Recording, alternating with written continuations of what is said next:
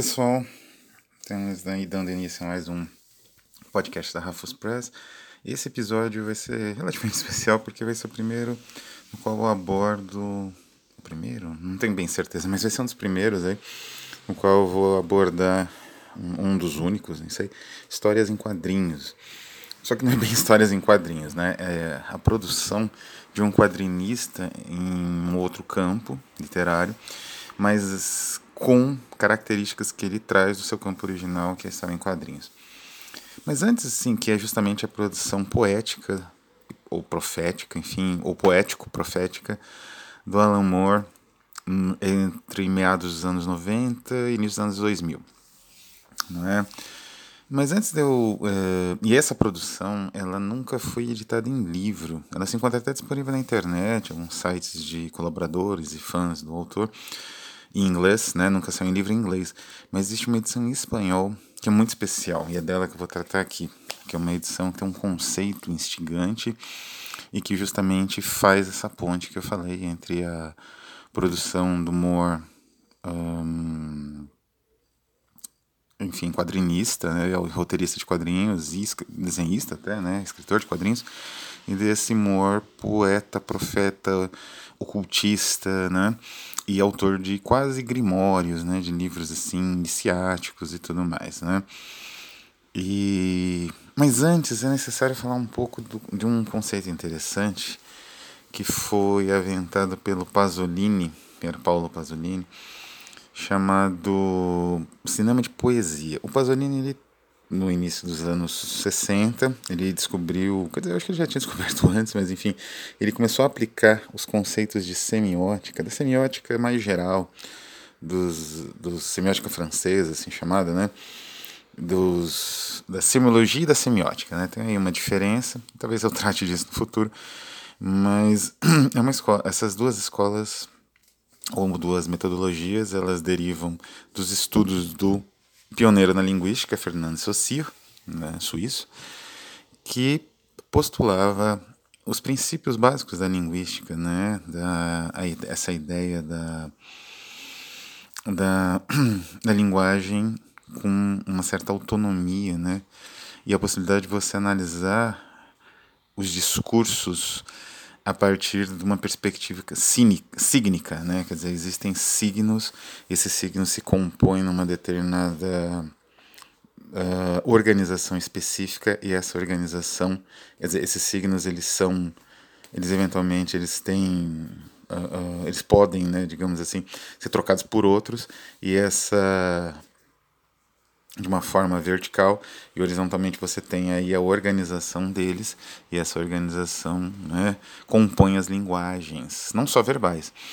Então essas ideias, Saussure e muitas outras alimentaram a semiótica francesa, a semiologia semiótica francesa e o Pasolini bebeu bastante nessa fonte, uh, não só francesa, né? Isso se expandiu para a Europa através das, digamos assim, especialmente do círculo de Moscou e Praga, com Jacobson, e dos, e dos um, escandinavos, o círculo, círculo de Copenhague, com o e o Brondal. E essas teorias então chegaram no Pasolini, provavelmente porque ele estudava literatura e poesia, e ele resolveu aplicar o cinema. E a, a preocupação dele é instigante porque ele tenta entender como você constrói a diferença entre a, a, construção de um de uma obra, por exemplo, literária em língua natural, que você parte de um catálogo, né? assim, de um dicionário formalizado de, e arbitrário, não é, que é a linguagem natural, e a construção através de imagens, como é o caso do cinema, através de um princípio que é aparentemente não arbitrário, que é o princípio da montagem, são ideias muito instigantes. Ele, como ele trabalha com o Pasolini, né? E essas ideias estão especialmente num livro que ele publicou no final dos anos 60, com esses ensaios e essas inquietações, chamado Empirismo Herético, ou Empirismo Herege, na tradução aí da Círio Alvim, a edição que eu tenho. É, essas. É, essa perspectiva, essa, essa maneira de, diferente de entender tanto a montagem quanto a estruturação do filme, cortes, em cortes, em sequência, em planos sequências, etc. É, digamos assim, desde o Eisenstein, eu acho que não tinha nada tão complexo. É, e acabou inclusive estimulando outras discussões num campo mais filosófico, como a do Deleuze, né, no cinema, imagem tempo, imagem movimento, que retoma até a ideia de cinema de prosa, cinema de poesia que o Pasolini usa.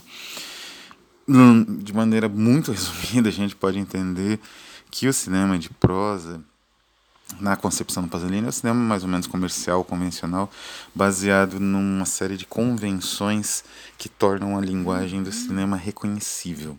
Né? E essas convenções facilitam ao espectador, uh, digamos assim, de, é, progredir ali dentro da narrativa e identificar linguisticamente, por assim dizer, né, todos os elementos assim elencados. O cinema de poesia quebraria um pouco essa estrutura. E ele faz uma longa discussão né, de como se dá essa quebra, desde os pioneiros, assim como Mizoguchi, Murnau, Bergman, até os autores ali da Nouvelle Vague francesa que trabalhavam também com esse tipo de quebra. E o próprio cinema dele, que oferece uma outra possibilidade né, dele, de outros diretores mais ou menos contemporâneos que dialogam com Pasolini, como Paradianov ou Tarkovsky. Né? Embora eu acho que ele não cite não me lembro muito bem do meu Empirismo Herege, mas acho que ele não cita esses dois diretores ainda. Né?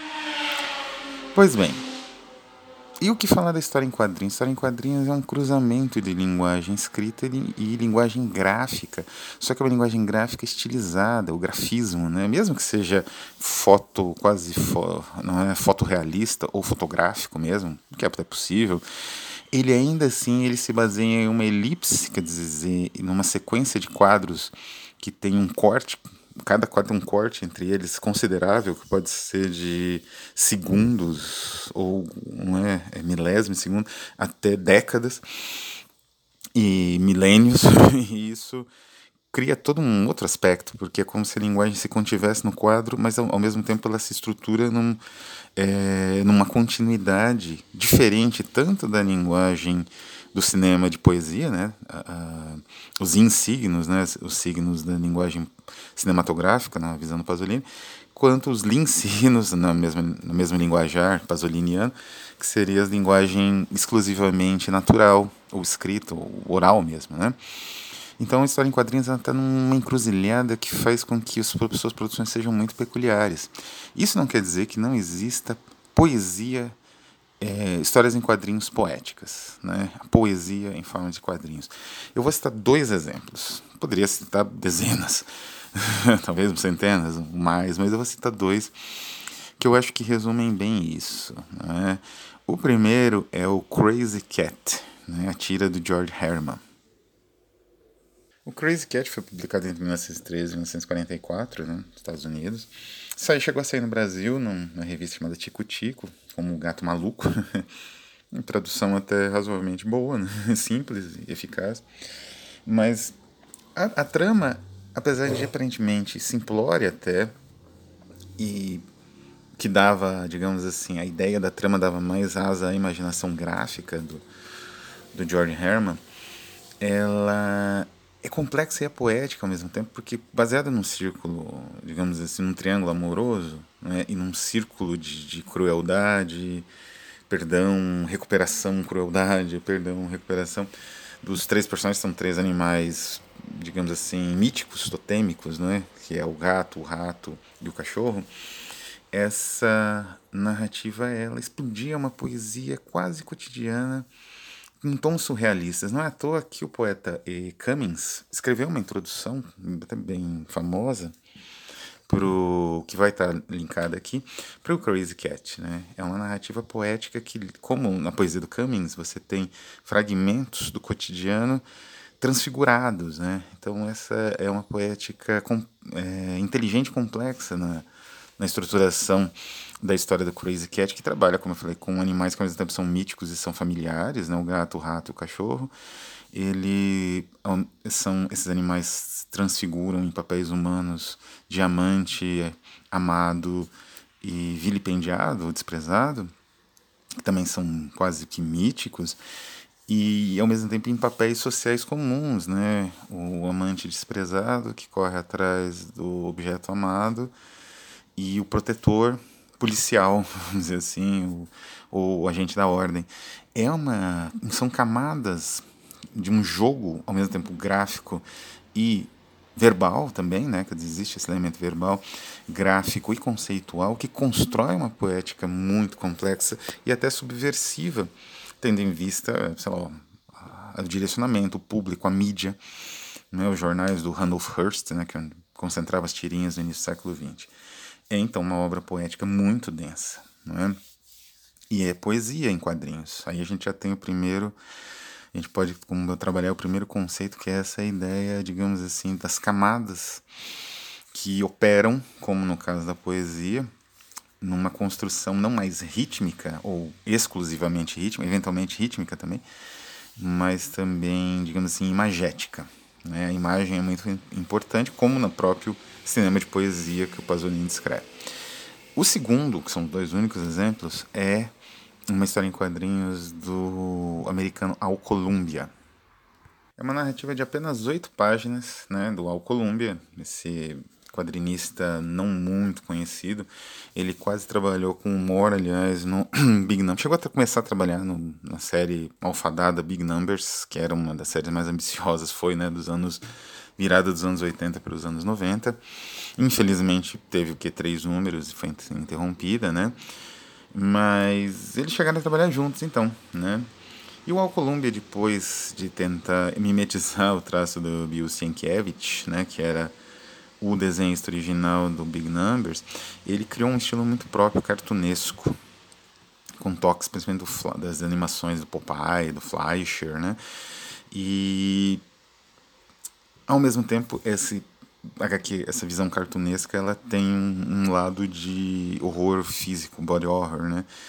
Que ele explora muito bem também, com distorções de anatomia, etc. The Trumpets They Play tem todos esses elementos, mas é uma espécie de leitura do Apocalipse, tipo João de Pátimos, né? um Apocalipse bíblico. E é uma leitura ao mesmo tempo muito fiel, bastante fiel, até com recursos metalinguísticos para realçar essa fidelidade e é absolutamente subversiva. Né? Existe um elemento de subversão, embora, como eu diga, siga a narrativa bíblica em todos os seus elementos, em toda a sua forma, na sua estruturação e até mesmo no seu desenlace com a ideia do, do que é prometido aos eleitos né, no, no Apocalipse. Mas ele subverte a narrativa poética né, da, e profética da, do Apocalipse que era um livro que, por exemplo, o D.H. Lawrence, né, o D.H. Lawrence, que é um, o autor do Amante de Lady Chatterley e outros livros famosos, né, ele via como um livro deplorável, assim, ele identificava algo de bombástico que ele, é, é, digamos assim, para ele, né, estava diretamente relacionado a certas seitas protestantes itinerantes, assim, na Inglaterra, nos Estados Unidos, enfim, e que ele conhecia. E o, o Columbia, ele subverte exatamente isso, não é? Então, apesar de curta a narrativa, ela é muito intensa, né? Os quadros, o que é usual no Columbia, os quadrinhos, eles são recheados de uma série de referências, então a leitura de cada um dá uma espécie de vertigem, né? Cada um deles é tão cheio de elementos que você se perde ali decifrando cada quadrinho como se fosse um hieróglifo, mas é pela quantidade de informação que ele consegue concentrar mas ao mesmo tempo uh, existe um processo subversivo que destrói, né, tanto o texto, vamos dizer assim, uh, as referências do texto original se preservam, mas ele é subvertido. Então esse é um segundo elemento que a gente pode frisar aqui, além do, do predomínio visual ou visionário da poesia em quadrinhos, a gente também tem esse elemento subversivo que é essencial, que é uma espécie de destruição da estruturação narrativa em camadas né, também. Então a referência ela é de certa forma aniquilada, né, ou é satirizada, ou é desconstruída, e também o processo, o próprio processo de construção nesse caso que utiliza a referência do texto bíblico, também sofre essa implosão. E isso torna o texto vertiginoso, não é?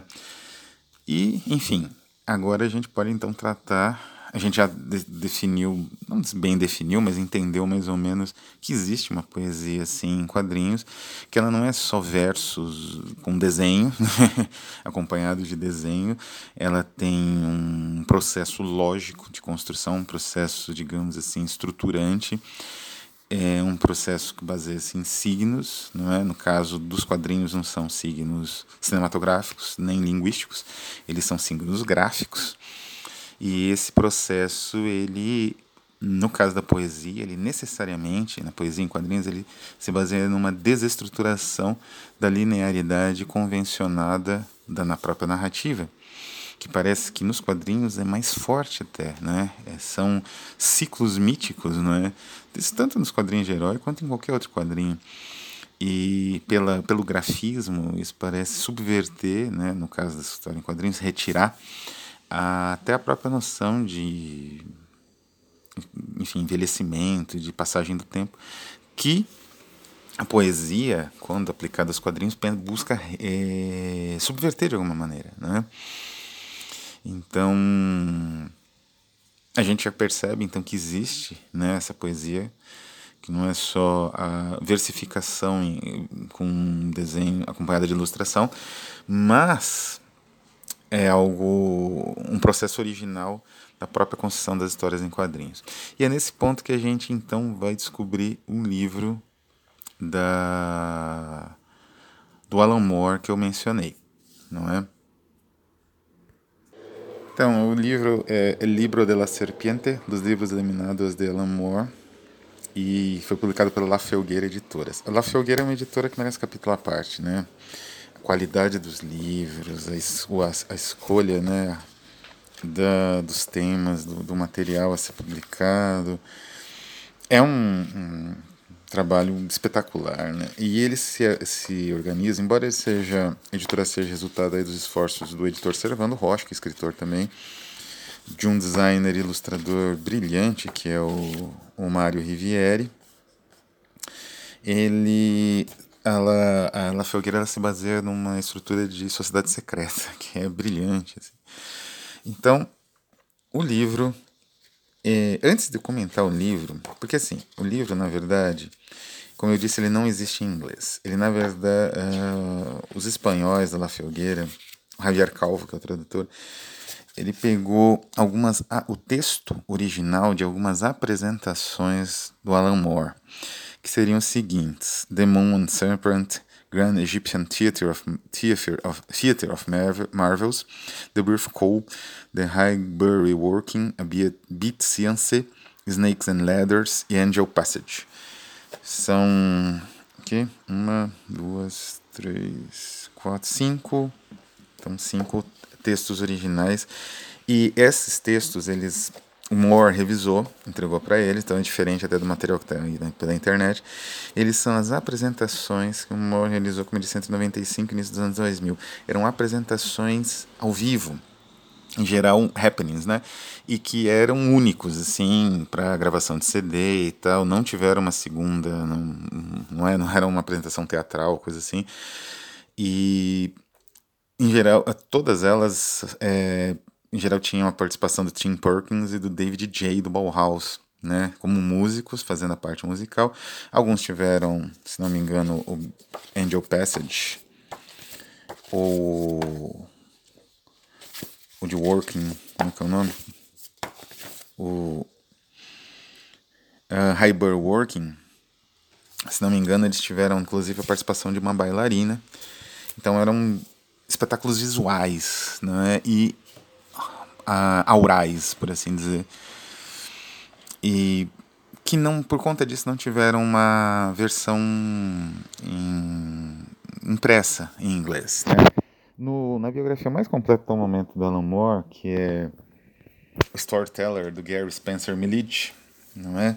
O CD vem com um trecho do Birth Call, que é excepcional, e o, o CD, né, que acompanha o material, e o livro ele menciona cada uma dessas apresentações, tem um bastante material gráfico, composto aí por, pelos desenhistas que trabalharam com humor na época, inclusive, e outros como John Coulter, né, que é um importante designer ilustrador e, e né, designer britânico que trabalha com essas editoras, esses projetos independentes, mas é um visual bem anos 90, assim, não tem, é, como eu disse, eu acho que a exceção do,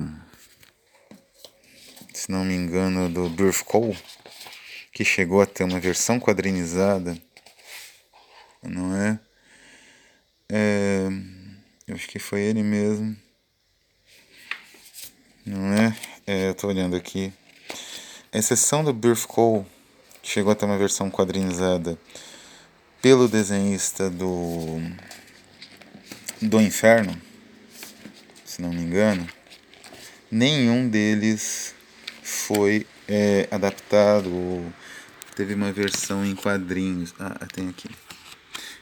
É, acho que foi o Snakes and Ladders, né? O Snakes and Ladders chegou a ter uma versão pelo Ed Campbell para quadrinhos, é uma adaptação, mas os outros não tiveram e como persistiram como textos. Às vezes tem o CD da apresentação também disponível, né? Então eles são um material mais multimídia que o Alan Moore nunca se deu o trabalho, nunca fez questão, ou não era a proposta inicial dele de transformação desse material em livro. Pois bem, o pessoal da La Felgueira entrou em contato com o nosso mago de Northampton e eles conseguiram autorização para publicar esse material, como eu disse, até circula pela internet, inclusive, né? Em versões assim, mais ou menos autorizadas, mas não revisadas pela autora. Então eles resolveram entrar em contato, pegaram as versões do autor, revisaram e montaram um livro de design único. Por que eu digo isso? E, e esse design é essencial para a construção poética dessa poesia gráfica que é esse material do Moore, que a gente agora vai denominar como o livro da serpente. Assim, a respeito da, dessa, dessas obras originais, recomendo muito a, a, leitura do Storyteller. Não só a leitura, também o livro, como ele vem com CD, é possível ouvir o material que o.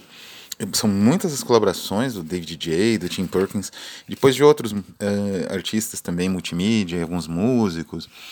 Ele de uns anos para cá ele começou a trabalhar muito com o fotógrafo Mitch Jenkins, né, que também é uma outra corpus de obra instigante, embora também, também com essa pegada tanto poética quanto, por assim dizer, ocultista, mística, né, e visionária que torna a obra atual do Alan Moore única, assim, né? Ele tem uma obra como quadrinista reconhecidíssima, mas eu acho que existe muita injustiça com a obra que ele produziu, que ele está produzindo agora, fora os livros que são, enfim, produzidos, eh, publicados aí pela, pelas Penguin da vida e são conhecidíssimos e tudo mais, uh, como Voz do Fogo, o Jerusalém, né? Ele tem essa produção poético-visionária de cunho ocultista, né, que remete muito ao, ao ao Crowley e ao, especialmente ao Blake, que é um material que precisa realmente ser traduzido. Né? Eu tentei, mas eu não, não consegui eh, sucesso. Minha editora eh, é muito pequenininha para publicar um autor do peso do Moore, mas enfim, talvez uma editora se interesse e eu já tenho bastante pesquisa e estudo, posso uh, inclusive auxiliar. Mas vamos voltar então. Então vamos deixar o livro do Gary Spencer Millage, né, Storyteller, para quem quer conhecer a produção original, como é que foi a gravação em estúdio, em alguns casos a gravação ao vivo desse material, né, dessas apresentações, como que o Moore projetou, era um tinha uma função, uma, uma concepção ritualística, né, que lembrava muito alguns shows da época, como de bandas, né, como Test Department, bandas britânicas também. Então era uma, uma visão era um, um, aspecto de uma crítica cultural retomando o paganismo, retomando um, um, enfim, aspectos de tanto de crença quanto de visão de mundo e cultura que acabaram sufocados, pelo, não só pelo cristianismo né, em si, mas por uma, uma interpretação do cristianismo carola, moralista, e, enfim, né, da época inclusive do da, da, forte peso da, da, é, da, pandemia da AIDS. Né? Então, existia uma concepção de repressão generalizada, né? e isso afetava muito Moore, e ele produziu então esse material de maneira uh, como um, rituais, né? com uma função ritualística. O livro da serpente, ele é foi, enfim, ele foi lançado em 2018, se não me engano, vou confirmar. E ele é bem diferente em essência. Por quê? Só um minutinho. É, de fato ele é foi produzido em 2018, né? Fevereiro de 2018. Por que, que ele é bem diferente? Porque, enfim, já quase 20 anos depois das apresentações, em alguns casos mais de 20 anos das apresentações originais. Primeiro lugar. Segundo, esse peso do material escrito, quer dizer, já não são mais apresentações transcritas, né? Quer dizer, é o material que o Alamo usou de base, revisado e que foi traduzido para o espanhol. E em terceiro lugar, porque houve uma mudança gráfica. Como eu disse, e essa mudança adaptou, né? Quando você escuta Birth Call, por exemplo, uma das obras que está aqui, é, você tem instrumentalmente falando uma musicalidade mais próxima das bandas, né, e da, dessa percepção do Tim Hanks, David J, do Bauhaus, enfim. E quando você vê o material gráfico reproduzido no Storyteller, né, do Milic, por exemplo, é um material gráfico, como eu disse, influenciado, bastante inspirado pelos, uh, pelos anos 90, álbuns como Pandemonium, Democracy, 92 mil, né, do Killing Joke, então existe um, uma perspectiva ao mesmo tempo mística, que existe também nesses álbuns do Killing Joke, mas, hum, como eu vou dizer assim, matematizante, relacionado um pouco até, não exatamente à tecnologia, mas essa a visão mais matemática do ritual, não é? Essa interpretação que era comum na época, né? Essa interpretação sobrecarregada de elementos gráficos, elementos visuais e cores e tudo mais. Como é que é o livro da serpente? Ele é o contrário, ele recupera uma, uma visualidade e um, um elemento gráfico vitoriano radicalmente vitoriano. São ilustrações todas preto e branco, né? Quer dizer, o livro não tem cor, só na capa, que é bastante colorida, mas a, a, o interior, né? O, com, o, parte interna do livro ela é, ele, é, é, é só impressão em preto mesmo.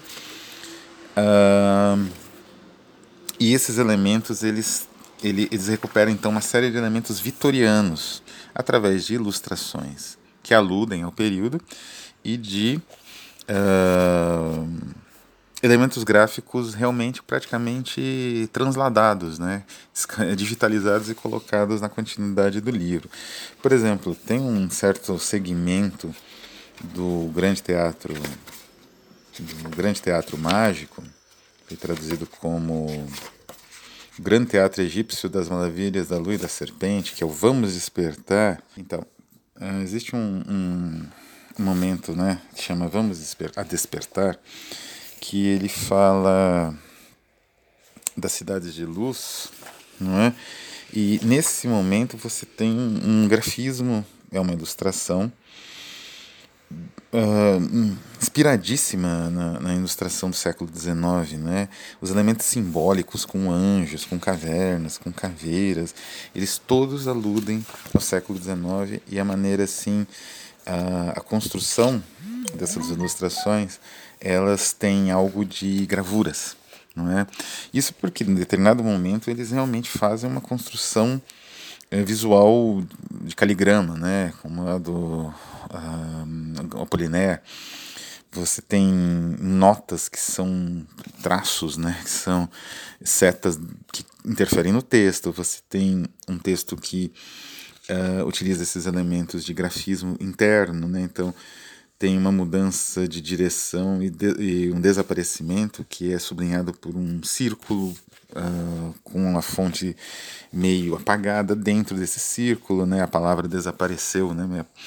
E enfim, como eu disse, caveiras. Ah, existem algumas fotografias também mescladas, né, da, da, de lugares que o, o Moore cita uh, é, livros digitalizados ou manuscritos digitalizados que também são citados no, no, no correr do texto.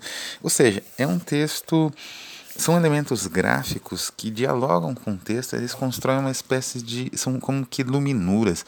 Mas a iluminura ainda tinha uma função marginal, de margem, né, de certa maneira. Nesses, essas ilustrações, não, elas são marcações rítmicas do texto que fazem com que ele ganhe um volume que era alcançado pela voz do autor e pelo peso instrumental dos músicos e às vezes pela manifestação corporal, né, do signo aí corpóreo da, dos dançarinos, das dançarinas que também participavam desses projetos originalmente. Então é, digamos assim, um livro extraordinário.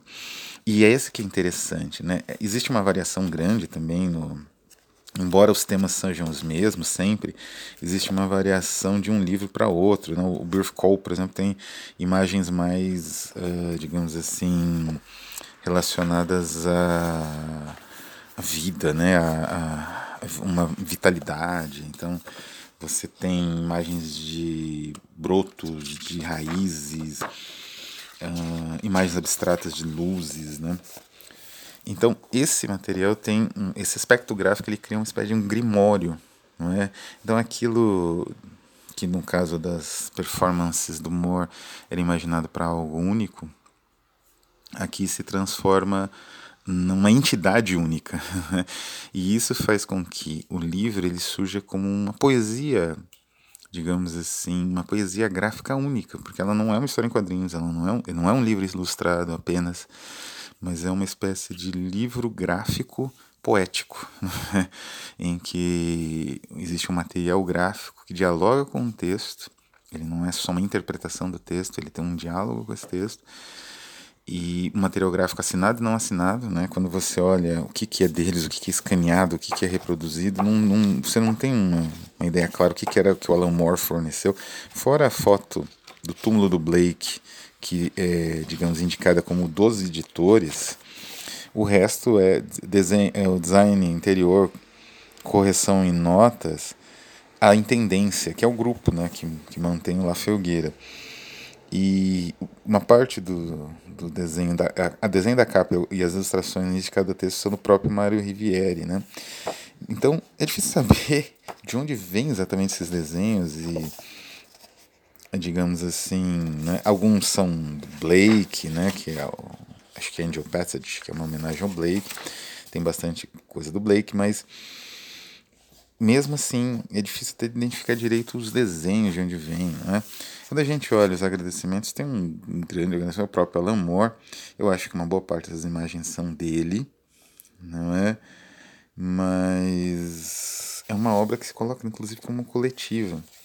Então é uma espécie de um grimório realmente, com uma série de imagens que não são desconexas e que montam uma estrutura, uma outra maneira de entendimento de textos orais originalmente, é, textos que tinham uma é, dependiam de uma apresentação física, né, então, do próprio autor que recitava, e que aqui se transformaram em textos que são coerentes dentro de um livro sagrado.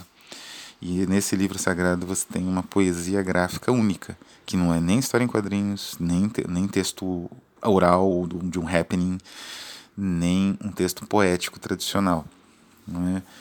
Então, essa é a grande poesia gráfica do Alan Moore, não é? que não está em inglês.